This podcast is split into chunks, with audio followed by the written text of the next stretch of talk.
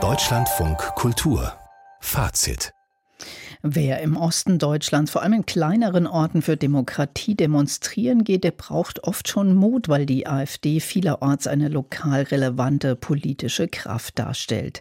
Und dieser Umstand, der wirkt sich auch in der Kulturszene aus, etwa für das Theater in Lutherstadt Eisleben in Sachsen-Anhalt. Dort verweigerte die AfD die dringend nötige finanzielle Unterstützung des Theaters mit der Begründung, die Theatermitarbeiter hätten gegen rechts demonstriert. Unser Landeskorrespondent Niklas Ottersbach berichtet. Ulrich Fischer ist seit knapp 30 Jahren Intendant des Theaters in Lutherstadt Eisleben. Er hat den Aufstieg der neuen Rechten in Mansfeld-Südharz die letzten Jahre miterlebt einer Region, in der ein AfD-Politiker bei der letzten Bundestagswahl das Direktmandat geholt hat. Was sich jetzt aber kulturpolitisch abspiele, das habe eine neue Dimension, sagt Ulrich Fischer.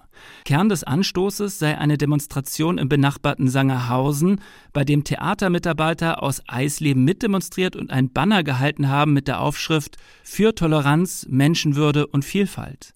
Genau daran hätte sich die AfD-Kreistagsfraktion gestört, so der Intendant des Eisleber Theaters. Die AfD stellte so dar, dass es eine Anti-AfD-Demonstration war. Schon das stimmt nicht sondern es ging genau um diese Themen, denn das war an dem Tag, an dem 1943 Hans und Sophie Scholl hingerichtet wurden. Und das war eigentlich ein Ausgangspunkt offenbar für die, für die Sangerhäuser. Ja, und insofern fühlten wir uns da durchaus richtig. Der Kreisverband Mansfeld-Südharz ist per Mail auf Deutschlandfunk-Anfrage nicht zu erreichen. Dafür spricht Hans-Thomas Tillschneider, Vize-Landeschef der AfD und zuständig für die Bereiche Kultur und Bildung. Tillschneider fühlt sich von den Plakaten für Toleranz und Menschenwürde angegriffen. Das ist ein ganz billiger Trick. Man schreibt irgendwie Toleranz drauf und hält sich für unangreifbar. Aber sie sagen Toleranz und meinen Intoleranz. Insofern sei das Vorgehen des Kreisverbands der AfD in diesem Fall richtig. Kein Geld für ein notleidendes Theater, wenn die Mitarbeiter gegen Rechtsextremismus demonstrierten.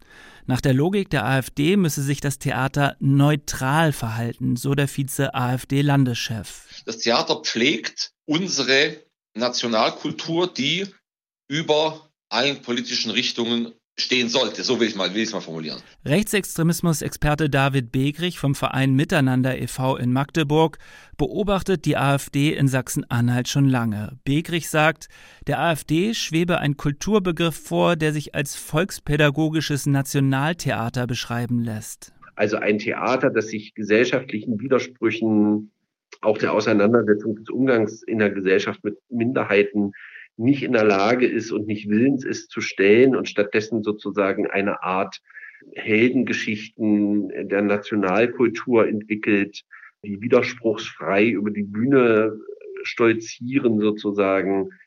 Das ist meiner Ansicht nach, das ist das auch künstlerisch nicht darstellbar.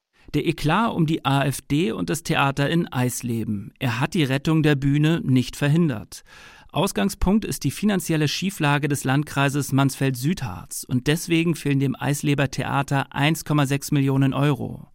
Der Kreistag hat nun auch ohne die Stimmen der AfD zugestimmt, dass die Stadt Eisleben dem Landkreis ein zinsloses Darlehen gewährt. Wenn nun auch noch der Stadtrat von Eisleben zustimmt, dann ist die finanzielle Grundlage des Theaters in Lutherstadt Eisleben bis 2028 gesichert. Niklas Ottersbach berichtete aus Lutherstadt Eisleben.